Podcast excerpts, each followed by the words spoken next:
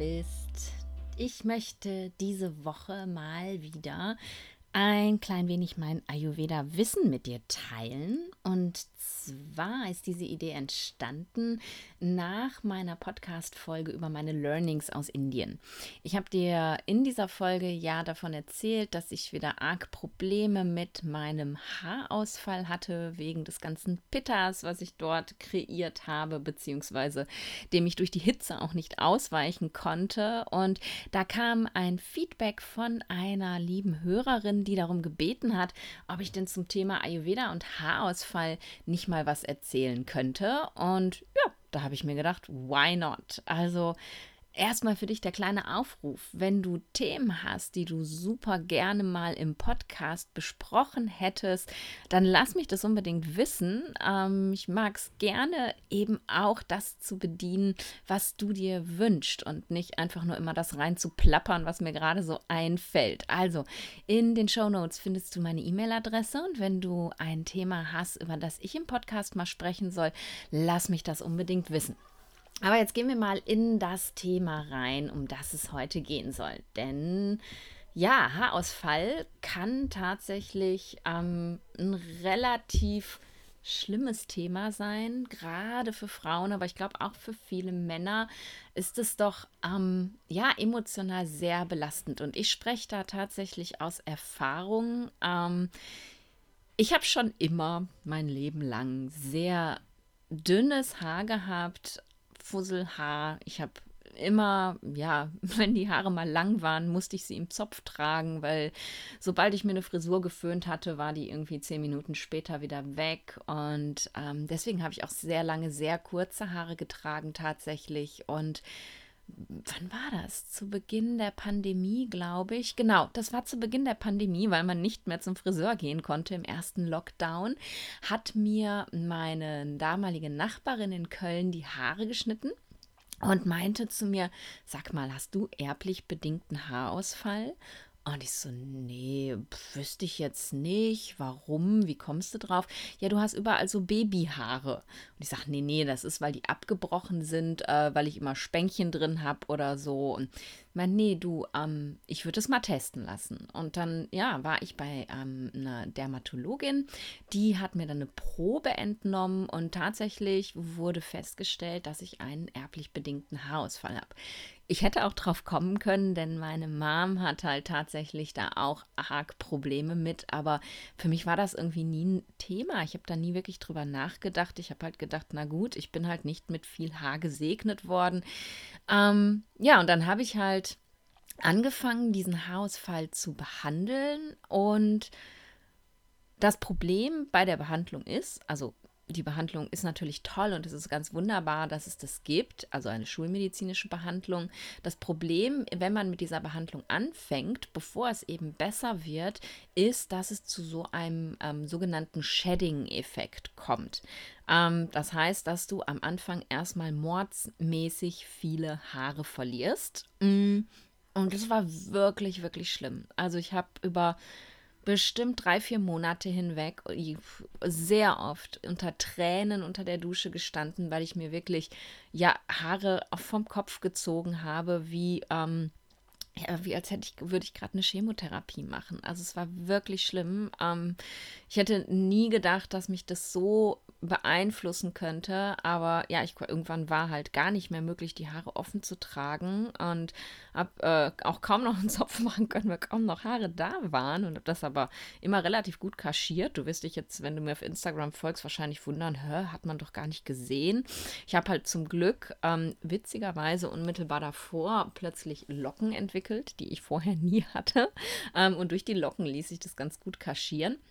Aber es war eine ganz schlimme Phase für mich, bis dann irgendwann dieser Shedding-Effekt vorbei war und die Haare nachgewachsen sind und ähm, ja, ich dann so nach und nach äh, wieder in der Lage war, die tatsächlich auch offen zu tragen. Und ja, dann kam Indien und dann ging das plötzlich wieder los. Und ich habe mir wirklich wieder dicke Strähnen beim Duschen vom Kopf gezogen. Also nicht an einer Stelle, aber ne, du kennst es, wenn du lange Haare hast und du greifst dir so in die Haare rein, dann zieht man ja eben mehrere Haare so runter und das waren wieder so richtig dicke Strähnen und ich bin wieder völlig in Panik verfallen, weil ja, Haare sind eben echt schon ein wichtiges Thema, wenn man sie denn hat. Also damals, als ich die Haare, ich habe sie mal 9 mm kurz gehabt, als ich sie kurz gehabt habe, ja, da war das gar nicht so ein Ding. Wobei man eben wirklich auch sagen muss, ähm, viele, viele Frauen haben mir damals eine ganz tolle Rückmeldung gegeben dazu, wie toll mir das steht und wie mutig das ist und mh, hm, dass sie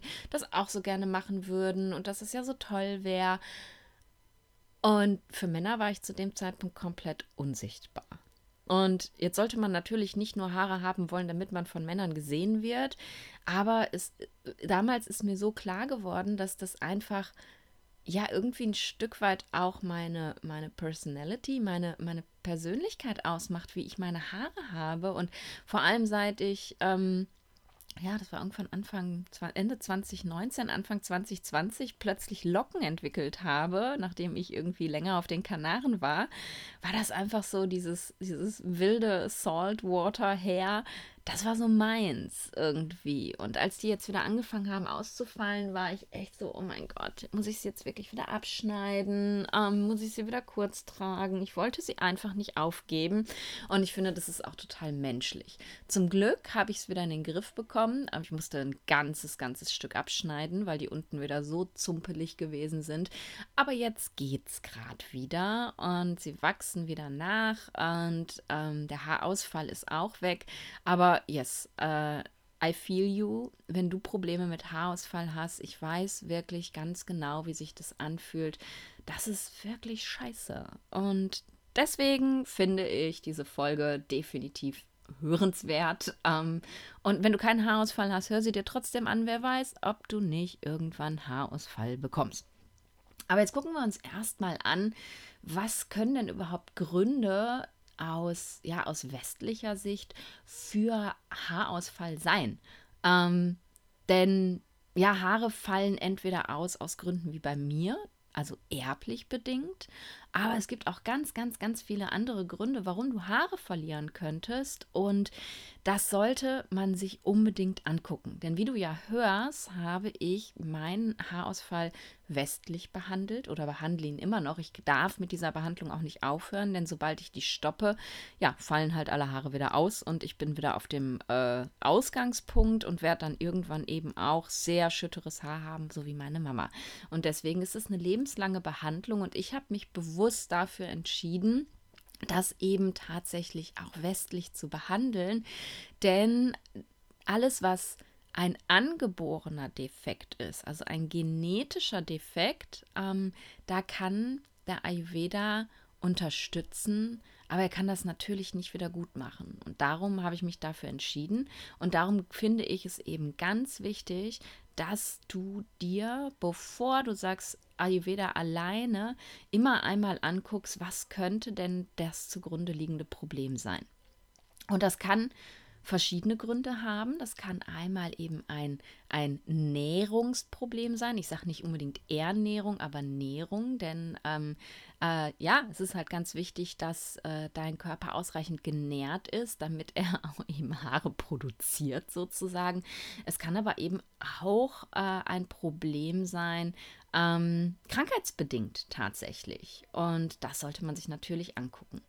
Es gibt einige Krankheiten, die mit Haarausfall einhergehen. Zum Beispiel Schilddrüsenerkrankungen. Schilddrüsenüber-, Schilddrüsenunterfunktion können Haarausfall bedingen. Und das sollte man sich natürlich angucken, ob da mit der Schilddrüse was nicht in Ordnung ist. Auch Anämien, also Blutarmut oder eben Mangelerkrankung, Eisenmangel oder solche Geschichten können mit einem Haarausfall einhergehen. Also nicht einfach sagen, naja, es ist jetzt so, sondern das tatsächlich mal testen lassen. Vitaminmangelerkrankungen wie Vitamin D oder Vitamin B12 können auch dazu führen, sollte man unbedingt einmal abklären.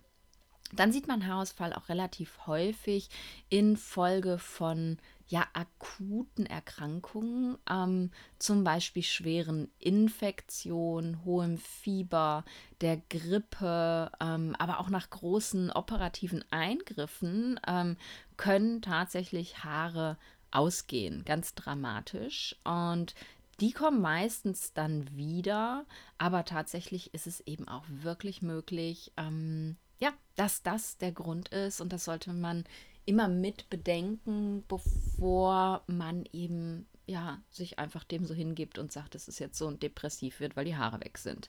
Dann gibt es natürlich hormonelle Gründe. Nach der Schwangerschaft, nach der Geburt leiden viele Frauen an Haarausfall und ähm, da sollte man definitiv äh, gucken, ob das ein langfristiges Problem ist oder ob das eben auch wieder vorübergeht. Genauso sieht man das in der Menopause oder Postmenopause, dass Frauen Haare verlieren. Ähm, und auch da macht es eben Sinn, nochmal genauer hinzugucken. Ähm, was ein ganz großer Faktor ist, ist tatsächlich Stress. Ähm, und Stress haben wir ja leider, leider alle in der Welt, in der wir leben. Auch wenn es viele Menschen gibt, die sagen, nee, ich fühle mich gar nicht gestresst. Wir sind einfach unter so einer Dauerstressanspannung. Und bei manchen Leuten schlägt das einfach auf die Haare. Und es gibt eben eine ganz spezielle Bedingung, ähm, den sogenannten kreisrunden Haarausfall, der überzufällig häufig bei Menschen auftritt, die eben ähm, ja, akuten emotionalen, körperlichen Stress haben als Folge dessen. Ich bin kein Dermatologe, deswegen kann ich da jetzt auch nicht in die Tiefe gehen. Ich möchte einfach wirklich nur so ein paar Sachen aufzählen. Ähm, dann kommen wir zu den Geschichten, ähm, wo es eben um die Nährung des Körpers geht. Und da ist es vor allem eben Gewichtsverlust. Ähm, also wenn du ja akut eine Diät machst, sozusagen ähm, ganz viel Gewicht verlierst, dann kann das sein, dass der Körper nicht ausreichend genährt ist und dir deswegen die Haare ausgehen. Ähm, eine ja inadäquate ähm, Ernährung, was ja, gesunde Lebensmittel angeht. Also wenn du dich nur von Junk ernährst, dann kann das sein, dass der Körper nicht ausreichend mit Nährstoffen versorgt wird und du deswegen deine Haare verlierst. Auch bei Essstörungen sieht man das relativ häufig und das ist ja auch eine Form von fehlender Nährung tatsächlich. Ähm, Manche Medikamente können Haarausfall verursachen, ähm, zum Beispiel Blutverdünner, ähm, die, die Pille also äh, Verhütungsmittel, ähm, Steroide, also Cortison-Medikamente, äh, Antidepressiva. Ähm, auch da sieht man das in Folge und da sollte man eben, wenn man Medikamente einnimmt, immer mal ganz genau hinschauen, ist das vielleicht der Grund für meinen Haarausfall?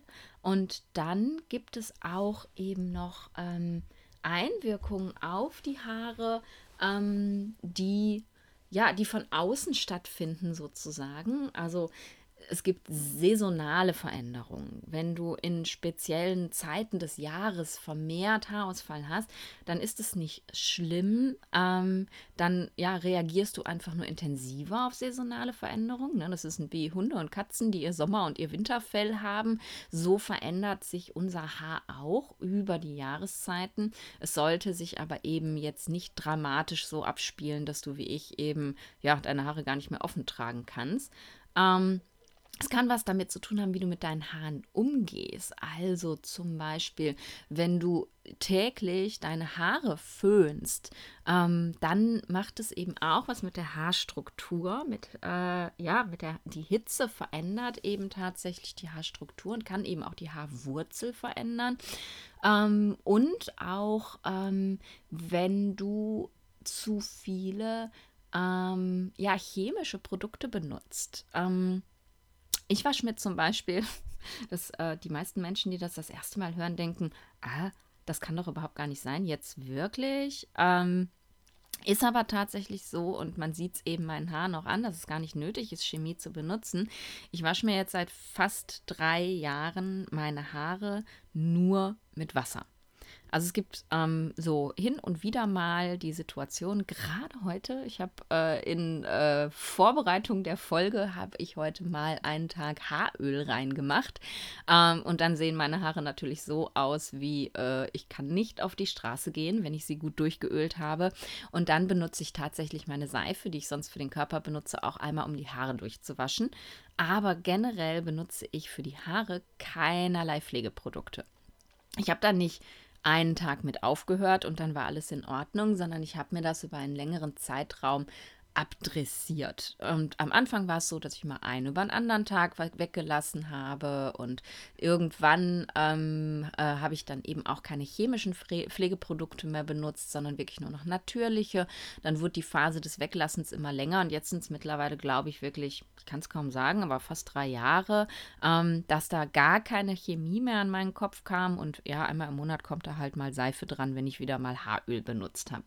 And that's it. Und äh, meine Kopfhaut riecht nicht und meine Haare riechen nicht und meine Haare fetten auch nicht. Und ich finde, das ist eben ein relativ gutes Zeichen dafür, ähm, dass diese ganze Chemie, die wir reinpacken, eher nicht gut ist für die Haare. Denn wenn du mal einen Tag deine Haare nicht gewaschen hast und die werden sofort super fettig und du hast das Gefühl, du kannst jetzt gar nicht mehr irgendwie rausgehen und ich wasche mir seit drei Jahren die Haare nur mit Wasser, ähm, ja, I mean, dann, dann siehst du ja schon, was das macht mit unseren Haaren. Also auch da nochmal genau hingucken, was packst du dir denn auf den Kopf drauf? Und da gilt generell, ähm, du musst jetzt nicht so hardcore sein wie ich und dir die Haare gar nicht mehr mit äh, irgendwas waschen, aber generell gilt da für mich immer der Leitspruch, alles, was auf meinen Körper kommt, muss ich auch essen können. Ähm, das bezieht sich jetzt natürlich nicht auf Seife. Ich esse keine Seife, aber meine Seifen sind eben so, dass wenn ich sie essen wollen würde, ich davon nicht krank werden würde. Und ähm, ne, auf meine Haut kommt nur Öl. Ich benutze keine Body Lotions oder irgendwelche chemischen Gesichtscremes oder sonst was. Und selbst meine äh, Mascara, das ist das einzige Schminkprodukt, was ich benutze, äh, könnte ich theoretisch essen. Also da wirklich auch noch mal ganz genau hingucken wenn eben alle anderen vorher aufgezählten Punkte bei dir nicht bestehen, wenn du keine Vorerkrankung hast, keine akute Erkrankung hast, keine hormonellen Störungen hast, nichts irgendwie an deiner Ernährung falsch läuft, dann guck doch vielleicht wirklich mal hin, was du dir da auf die Kopfhaut packst, denn das ja, diese ganze Chemie macht zwar erstmal den Eindruck, dass die Haare davon schöner werden, aber tatsächlich ist das einfach nur ein Effekt, der durch diese chemischen Inhaltsstoffe entsteht. Die Haare werden so ähm, gecoatet, umwickelt, sozusagen umschlossen mit irgendwelchen chemischen Substanzen, damit sie fülliger und voluminöser und glänzender sind. Und im Endeffekt ist das aber alles nur Bullshit. Ähm, also da, ja, mein ganz großer Aufruf für dich, guck da wirklich nochmal genauer hin. So, das war jetzt so dieser schulmedizinische Teil, damit du eben tatsächlich wirklich eine Vorstellung hast, ähm, was kann denn dem Ganzen zugrunde liegen. Und dann gucken wir uns jetzt natürlich auch nochmal den ayurvedischen Teil an. Ich habe vorhin schon erzählt, meine Haare sind ausgefallen, wieder ausgefallen, nachdem ganz viel Pitta auf sie eingewirkt hat, beziehungsweise auf mich. Ähm, ich war in Indien, es war super, mega, mega heiß da. Ähm, ich habe viel zu scharf gegessen, ich konnte es nicht lassen, es war viel zu lecker. Und dadurch ist in mir tatsächlich das Pitta angestiegen. Und das habe ich nicht nur dadurch gemerkt, dass die Haare ausgingen, ich habe auch ähm, eine unreine Haut bekommen, ich habe ähm, auch mehr Pitta-mäßige Emotionen gehabt, die ich eigentlich sonst so gar nicht habe. Also kenne ich von mir nicht. Und habe ich wirklich gemerkt, oh oh, da bewegen wir uns gerade in eine ganz falsche Richtung. Und da war es tatsächlich das Pitta. Und wenn man so generell Ayurveda lernt, ohne nochmal genauer hinzuschauen, dann hört man ganz häufig, ja, Haarausfall ist immer Pitta. Aber tatsächlich ist das nicht der Fall. Ähm, was wir eben sagen können, dass Menschen, die mit einem großen Pitta-Anteil geboren worden sind, dazu neigen, frühzeitigen Haarausfall, frühzeitig dünne Haare zu bekommen und eben auch frühzeitig grau zu werden. Ich habe keinen großen Pitta-Anteil in meiner Geburtskonstitution, also meiner Ursprungskonstitution sondern Vata. Also daran liegt es bei mir tatsächlich nicht. Und meine Haare sind, ich werde dieses Jahr 43, meine Haare sind nicht gefärbt, sie sind nicht grau. Ich habe, ich glaube, naja, wenn ich sie jetzt zählen würde, ich glaube, ich habe fünf graue Haare oder so. Also es ist kein primäres Pitta-Problem bei mir, sondern ähm, es gibt eben ja auch sekundäre Probleme, die durch eine Pitta-Störung entstehen können und dadurch fallen die Haare aus.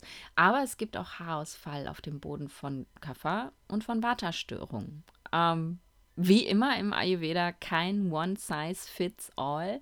Wie immer ist es tatsächlich so, dass wir da einfach noch mal ganz genau hingucken dürfen. Ähm, was ist denn generell das Problem?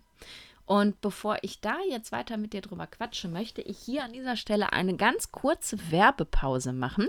Das erste Mal in meinem Podcast, dass ich wirklich Werbung einspiele, aber diese Werbung liegt mir so am Herzen, dass ich sie unbedingt mit dir teilen möchte und wir hören uns danach wieder. Bis gleich. Du möchtest mehr über Ayurveda, das Wissen vom Leben erfahren? Du sehnst dich nach einer echten Verbindung zu dir selbst, der Natur und anderen? Dann bist du hier genau richtig. Im Odenwald auf einer alten Ölmühle vom 16. bis 18. Juni 2023 berühren wir alle Ebenen deines Seins.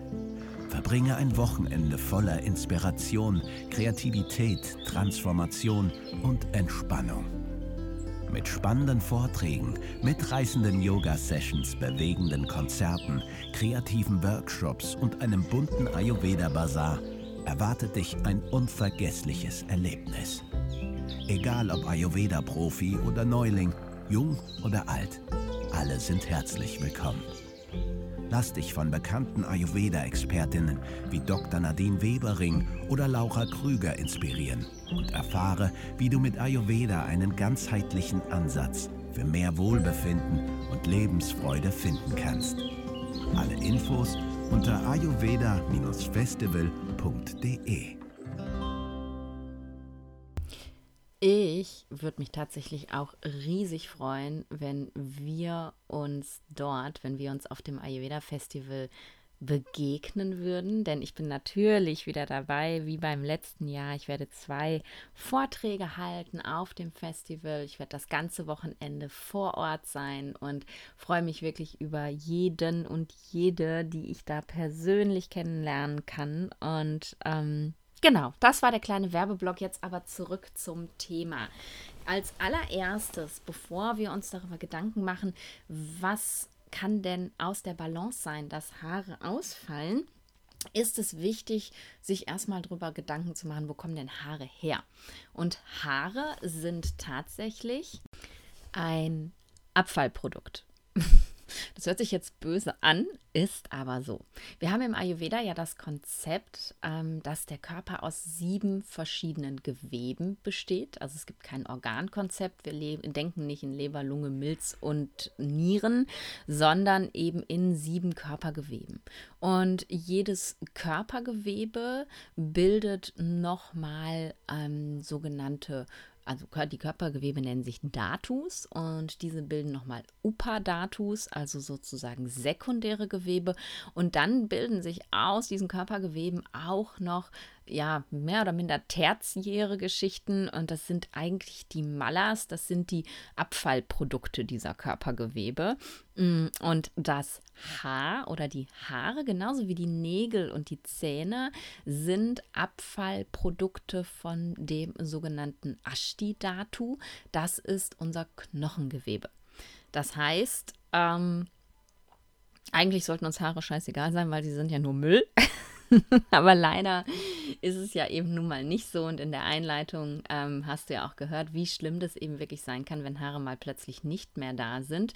Aber es ist schon eben von der Grundstruktur her wichtig zu wissen, okay, ähm, wo kommt dieses Haar überhaupt her und was kann ich eben machen, um dieses Haar besser zu machen. Und dass es eben ein Abfallprodukt eines unserer Körpergewebe ist, zeigt schon ganz klar, dass dieses ganze Geschmiere und Gecreme und Gekure und Ge weiß ich nicht was mit deinem Haar an sich überhaupt nichts anstellen kann, denn es ist ja nur Müll. Es ist kein lebendes Gewebe, das du nähren kannst und verändern kannst, sondern es ist einfach wie es ist. Und alles, was du drauf schmierst, lässt das Haar vielleicht schöner wirken Und ja, natürlich, wenn ich mir ständig die Haare waschen würde und Pflegeprodukte reintun würde, würde ich wahrscheinlich auch nicht aussehen wie ein explodierter Handfeger, was ich meistens tue, sondern hätte ganz toll definierte Locken.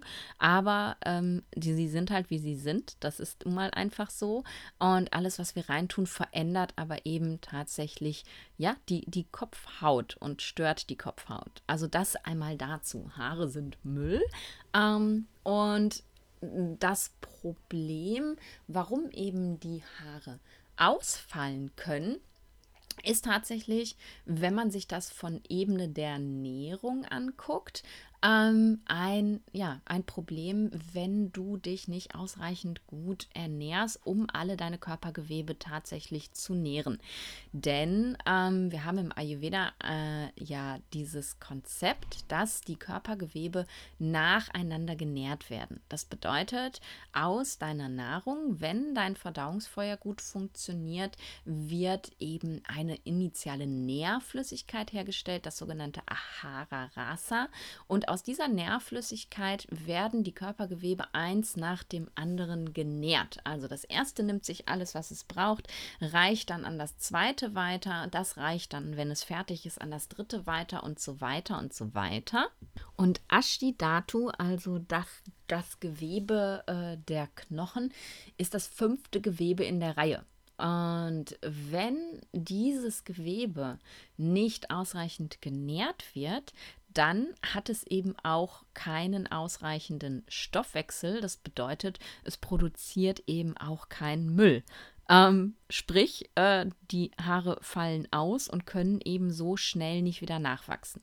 Haare, das wissen wir ja auch aus der westlichen Medizin, haben eben eine gewisse Lebensphase. Die sind nicht da und dann bleiben die dein Leben lang, sondern es gibt eben eine Wachstumsphase, dann gibt es eine Ruhephase und dann gibt es eine Phase, in der sie ausfallen. Und wenn du eben ähm, den, ne, dich, deinen Körper nicht ausreichend nähren kannst, wie zum Beispiel nach einer Diät oder im Rahmen einer Essstörung oder irgendeiner anderen Form von Mangelernährung oder aber eben aus ayurvedischer Sicht wegen eines schlecht funktionierenden Aknis, dann kommt nicht mehr genug bei Ashtidatu an. Es, die, dieses Gewebe produziert dann eben keine, äh, keinen Müll mehr, weil es nun mal keinen Stoffwechsel mehr hat oder nicht genug. Und dann merkst du, dass die Haare eben alle in der Ausfallphase stecken bleiben sozusagen. Also es kommt eben nichts Neues nach und dir fallen immer mehr und mehr die Haare aus. Und das ähm, ist eben das erste Wichtige, wo ich immer drauf schaue, wenn mir jemand erzählt, ich habe Probleme mit Haarausfall, nicht auf den Kopf und nicht, ah, okay, Pitta pauschal, sondern wie ist die Funktion von Akne? Wie ist die Ernährung? Ne? Wir können auch ein mega gut funktionierendes Akne haben, wenn wir uns nur von Junk ernähren, dann kommen leider auch nicht genug Nährstoffe bei den Körpergeweben an. Ähm, aber selbst wenn du dich perfekt ayurvedisch ernährst, wenn dein Agni, dein Verdauungsfeuer nicht in Ordnung ist, dann kommt eben bei dem fünften Gewebe nicht genug an. Und das Gewebe ist dann Kashaya, sagt man. Das ist ähm, unterernährt. Und ein unterernährtes Gewebe bildet nun mal keine Malas oder nicht mehr so viele Malas. Und damit sind die Haare weniger. Also bevor du jetzt anfängst, irgendwelche ayurvedischen Haaröle auf den Kopf zu schmieren oder, oder, oder, schau dir erstmal dein Verdauungsfeuer an. Das ist ganz, ganz, ganz wichtig tatsächlich. Und dann gibt es eben noch andere Bedingungen aus ayurvedischer Sicht, warum Haare ausfallen können, die natürlich wie immer was mit den Doshas zu tun haben. Ähm, es kann eben sein, dass es eine angeborene Störung ist, so wie bei mir eine genetische Störung. Das heißt, aufgrund des Vikritis meiner Mutter habe ich eben dieses Vikriti mitbekommen ähm, und habe nun mal einfach erblichen Haarausfall. Es kann sich aber eben auch auf, einen, auf dem Boden einer Störung entwickeln, die du erst im Laufe deines Lebens bekommst. Und da guckt man sich natürlich dann die einzelnen Doshas an und schaut eben ähm, für welches Dosha sehe ich denn auch an der Haarstruktur, aber eben auch im restlichen Körper Anzeichen, um zu wissen, wo das Problem ist. Und das ist relativ einfach, wenn man das, ähm, wenn man weiß, welche Qualitäten diese Doshas haben. Und wenn wir uns jetzt das Vata-Dosha angucken und das Vata ist stark erhöht, dann kann das Haar eben sehr trocken sein, sehr frizzy, so wie bei mir, ähm, so sehr brüchig. Also wenn ich mir irgendwie vorne in den Pony, wenn der mir ins Gesicht hängt, irgendwie eine Haarnadel reinmache und ich ziehe die raus, dann ist die, äh, äh, ja, hängen da irgendwie 20, 30 Haare an der Haarnadel, weil die Haare einfach so brüchig sind, dass die bei jedem kleinsten Mist abbrechen. Ähm, und das zeigt eben, dass da relativ viel Water einfach im System ist. Die Kopfhaut kann trocken sein, schuppig sein neige ich auch gerne mal zu. Deswegen auch mal einmal im Monat äh, ganz viel Öl auf meinen Kopf, um die Kopfhaut wieder zu nähren. Also das kann eben sein, dass du generell ein Vata-Problem hast, ein erhöhtes Vata und aufgrund dieser Vata-Erhöhung du eben Haare verlierst, dass die Haare gar nicht primär an der Wurzel ausgehen sozusagen, sondern dass eben die Struktur deiner Haare durch das Vata gestört ist. Und dann kann es eben aber auch sein, dass es was mit zu hohem Pitta zu tun hat. Denn das Pitta, wenn es eben in deinem Körper zu heiß brennt, dann verbrennt das sozusagen die Haarwurzel, wenn es sich eben in diesem Gewebe befindet. Ähm, und dann fallen die Haare aus.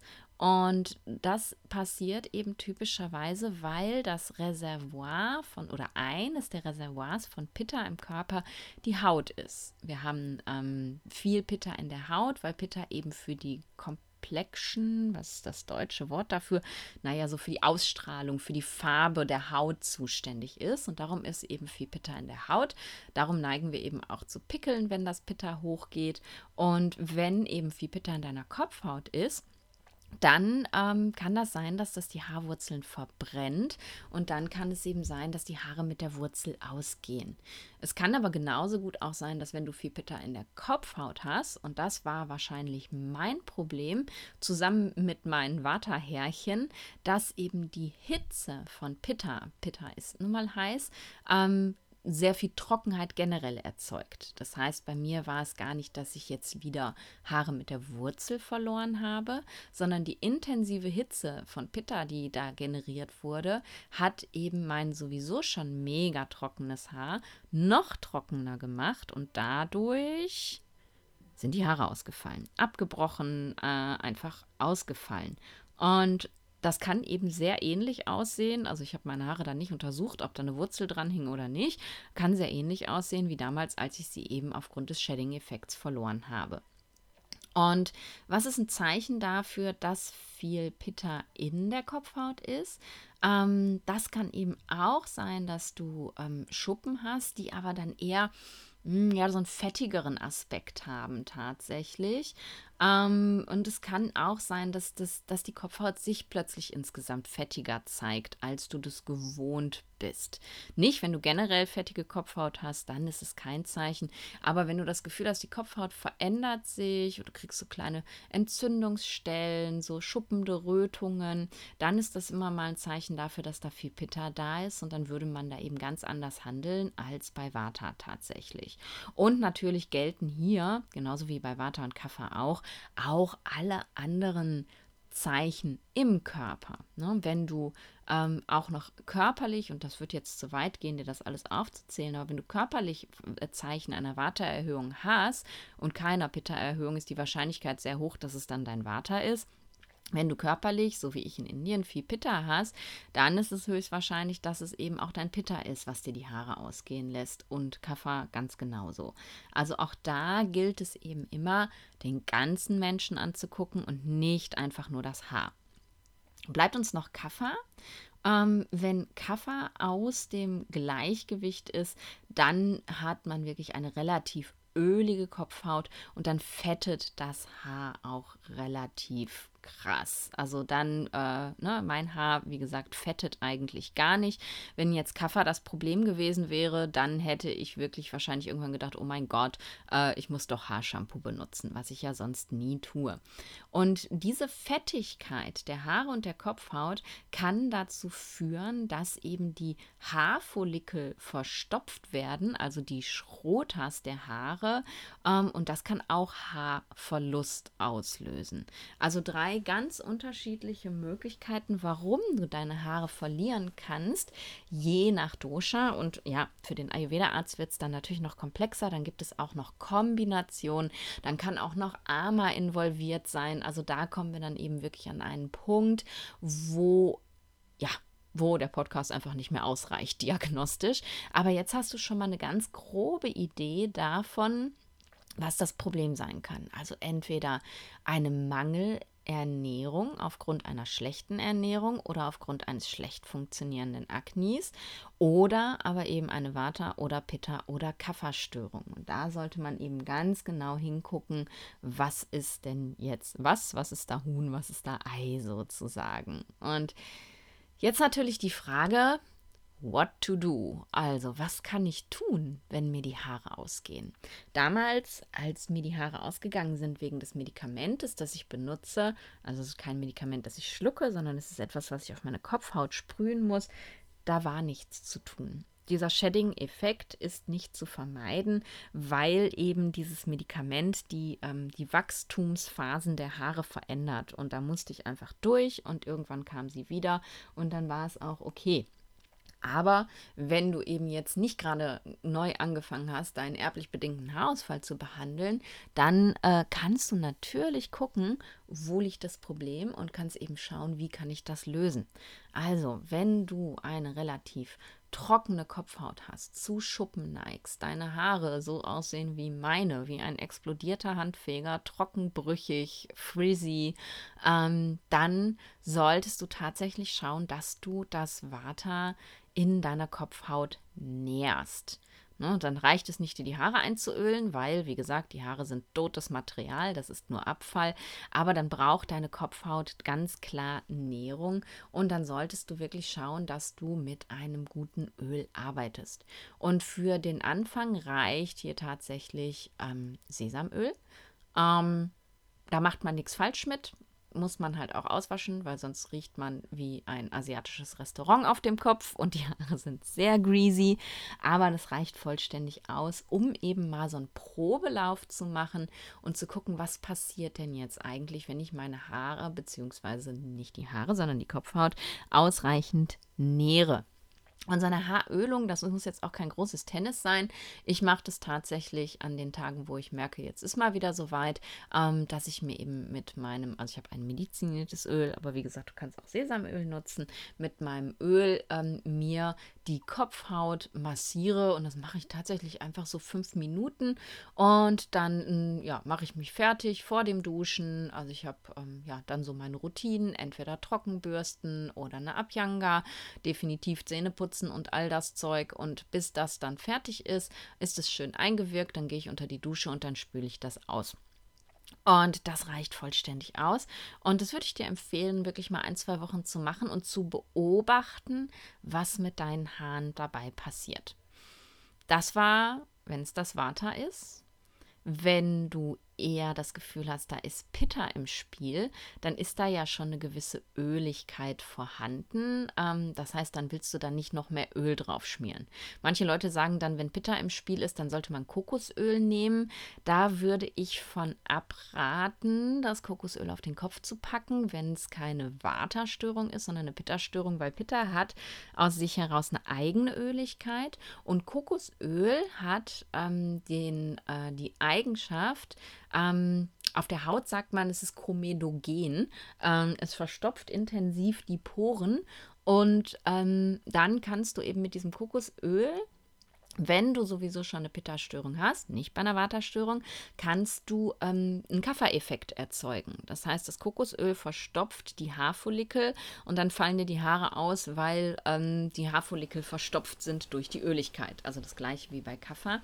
Und deswegen sollte man bei Pitta tatsächlich eher gucken, wie kann ich eben Kühlung auf den Kopf bringen ohne aber tatsächlich zu verstopfen. Und das kannst du zum Beispiel super gut machen mit Aloe Vera Saft, auch mit Aloe Vera Gel, dir einfach damit ähm, die Kopfhaut zu massieren oder mit Kokoswasser. Kokoswasser kriegst du mittlerweile relativ gut in, in Biomärkten oder auch in Drogeriemärkten. Da kannst du einfach das, äh, wenn es Bio ist und nicht gezuckert, das Kokoswasser nehmen. Ähm, was du da kaufen kannst.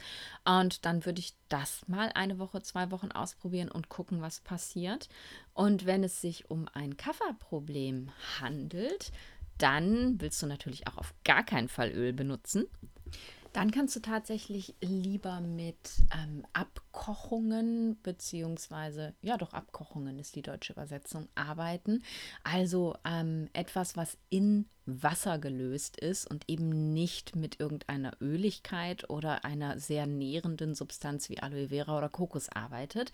Ähm, und da eignet sich vor allem ähm, Neem ähm, oder auch Rosmarin. Und ähm, ja, Neem ist bei uns nicht ganz so doll verfügbar, ist aber eben sehr, sehr effektiv.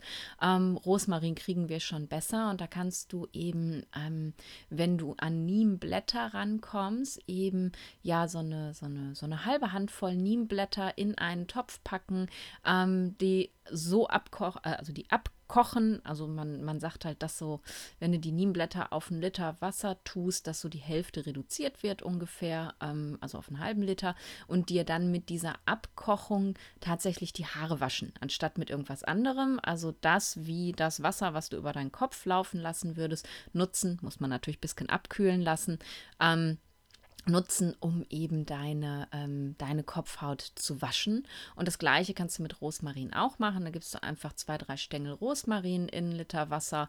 Ähm, oder wenn du halt mehr brauchst, verdoppelst du die Menge, reduzierst um die Hälfte, dann hast du eine Abkochung und dann kannst du die Kopfhaut eben damit waschen, anstatt mit irgendwelchen anderen chemischen Produkten und eben, ja, wie gesagt, keine Öle reintun. Und damit reduzierst du das Kaffer in der Kopfhaut und ähm, das hat einen sehr, sehr positiven positiven Effekt dann eben auf Kafferstörungen.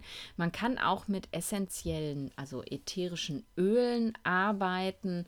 Öle, die besonders wirkungsvoll sind bei ähm, bei Störungen der Kopfhaut sind auch Rosmarin, Thymian und Lavendel. Ähm, bei Pitta-Störungen auch Pfefferminzöl. Ähm, also je nachdem, was das Öl für eine Qualität hat, kann man eben auch warmes Wasser aufsetzen und zwei Tropfen von dem Öl reintun und das ebenso als Spülung für die Kopfhaut benutzen auch möglich. Ganz, ganz wichtig tatsächlich ist es, dass man ähm, vor allem bei Pitta- und Vata-Störungen nicht zu heiß den Kopf duscht. Kaffer kann das gut aushalten, da kannst du so richtig heiß aufdrehen, den Strahl. Aber wenn du so eine frierende Vata-Maus bist wie ich, dann bist du es wahrscheinlich total gewohnt, richtig heiß zu duschen. Also ich ähm, bin immer froh, dass im Badezimmer keine Rauchmelder sind, weil sonst würden die permanent angehen. Ich setze immer alles unter Dampf. Ähm, und wenn ich mir dieses sehr heiße Wasser über den Kopf laufen lassen würde, würde ich damit aufgrund der Intensivität, Intensität heißt das Wort, ähm, mein Vata steigern, weil Vata es eben nicht zu intensiv mag. Ähm, das heißt, ich muss immer gucken, dass ich den Körper heiß dusche, aber den Kopf eben nur lauwarm. Mag ich nicht so gerne. Manchmal tue ich es auch trotzdem. Ich nehme es dann aber billigend in Kauf. Und bei Pitta ist es natürlich klar, like increases like. Wenn du sowieso schon viel Hitze auf dem Kopf hast, dann solltest du natürlich nicht noch ganz besonders heiß den Kopf duschen. Das heißt jetzt nicht, dass du kalt duschen solltest, denn auch Pitta ist in sich relativ instabil, weil es ja keine Erde in sich trägt, also keine Substanz hat. Und wenn du äh, Pitta unter so einen akuten Kälteschock setzt, ähm, dann machst du es damit auch nicht besser. Also auch Pitta heißt lauwarm duschen tatsächlich. Ähm, das wollte ich dir noch mitgeben aus ayurvedischer Sicht. T Temperatur des Wassers auch relevant. Und was für mich tatsächlich auch noch, und da schicke ich ein großes Danke an meine Freundin Christine, war, äh, der Gamechanger war, war mir, und das bezieht sich jetzt auf meine Waterhaare, also nicht aus, ha aufgrund von Haarausfall mit Wurzelverlust, sondern wirklich diese frizzy, brüchigen Haare, mir die Haare nicht mehr nass zu bürsten. Jetzt wirst du denken, hör, warum das denn nicht? Ähm, war mir auch überhaupt nicht klar. Ich habe immer gedacht, wenn ich die nass bürste, dann äh, würden die erst recht äh, drinne bleiben und wenn ich sie trocken bürste, dann brechen sie ab. Aber tatsächlich ist das Gegenteil der Fall. Als ich aufgehört habe, mir die Haare nass durchzubürsten, ich bürste sie mir halt einmal morgens, einmal abends, damit die Kopfhaut so ein bisschen eine Massage hat. Kommen wir gleich nochmal drauf. Ähm, dann, äh, da, da, hat sich echt einiges verändert an meiner Haarstruktur. Also das würde ich dir auch noch mal gerne mitgeben. Und dann sind wir eben beim Haare kämmen, Haare bürsten.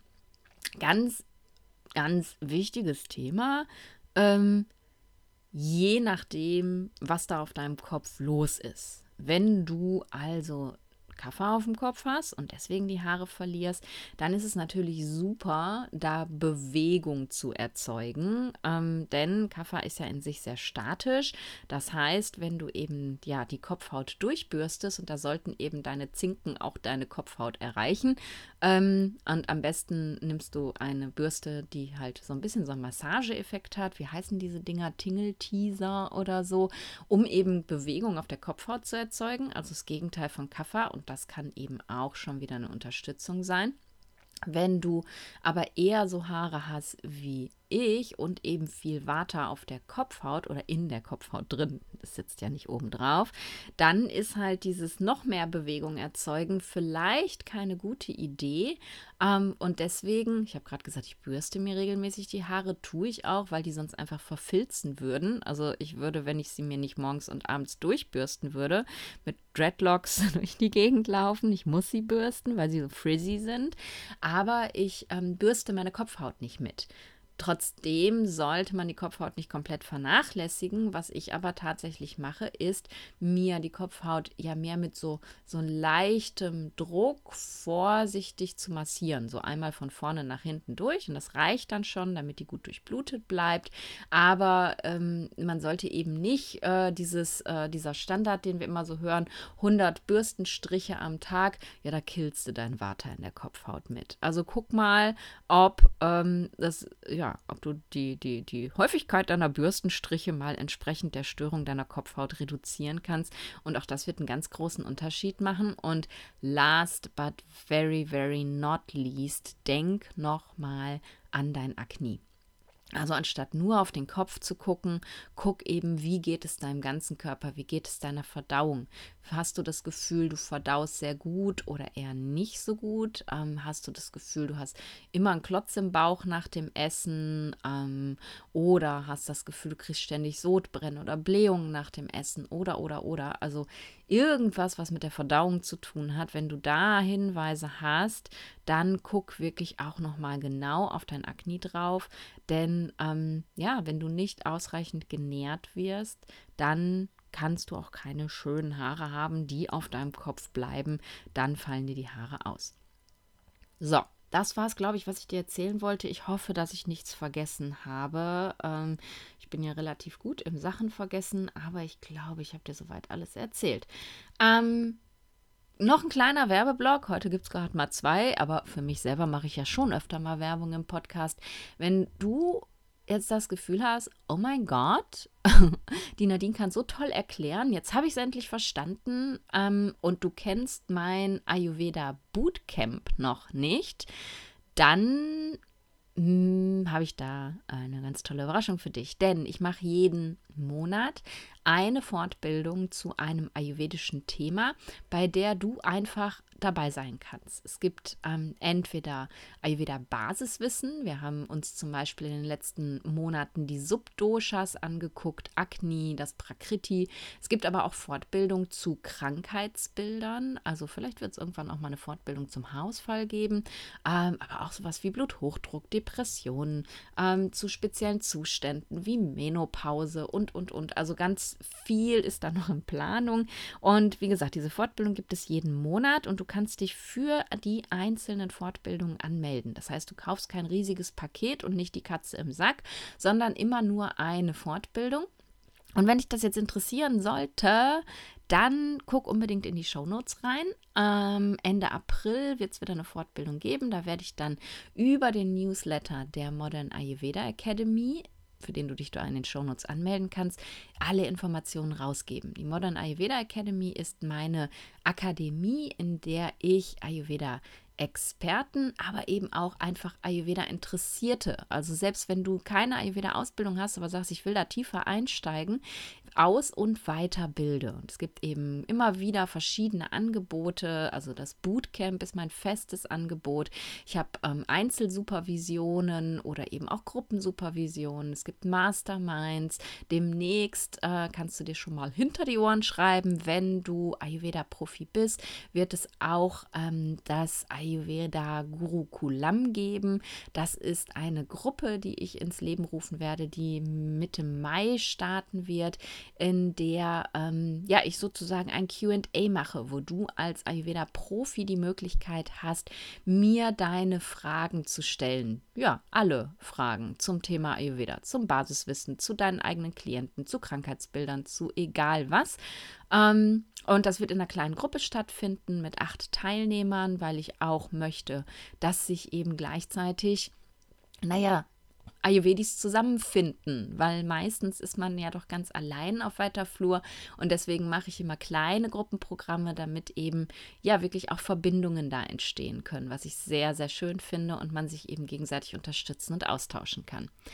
That's it. Das wollte ich dir erzählen. Also sneak jetzt direkt in die Shownotes rein und melde dich für den Newsletter der Modern Ayurveda Academy an, meiner Akademie. Und wenn du jetzt sagst, wow, geil, ähm, ich möchte auch, dass du in, im Podcast über ein Thema sprichst, das mich persönlich gesundheitlich bewegt. Dann schick mir eine E-Mail. Auch die E-Mail-Adresse findest du in den Show Notes. Und wenn du die Folge richtig gut fandest oder auch nur ein bisschen gut und du mir einen Riesengefallen tun möchtest, dann lass mir bei iTunes oder bei Spotify eine Bewertung da. Schreib mir einen kleinen Text in die Bewertung. Ähm, da unterstützt du diesen Podcast, mit dem ich definitiv keinen Cent Geld verdiene, was auch völlig in Ordnung ist, denn ich mache es freiwillig und mit Freude. Aber du unterstützt diesen Podcast damit sehr und da würde ich mich riesig drüber freuen. So, reicht für diese Woche. Ich freue mich, dass du da warst. Hoffe, du hast dir dein Ticket fürs Ayurveda Festival schon gekauft und wir sehen uns da live. Und dann hören wir uns nächste Woche wieder. Und bis dahin sage ich dir wie immer, stay in balance.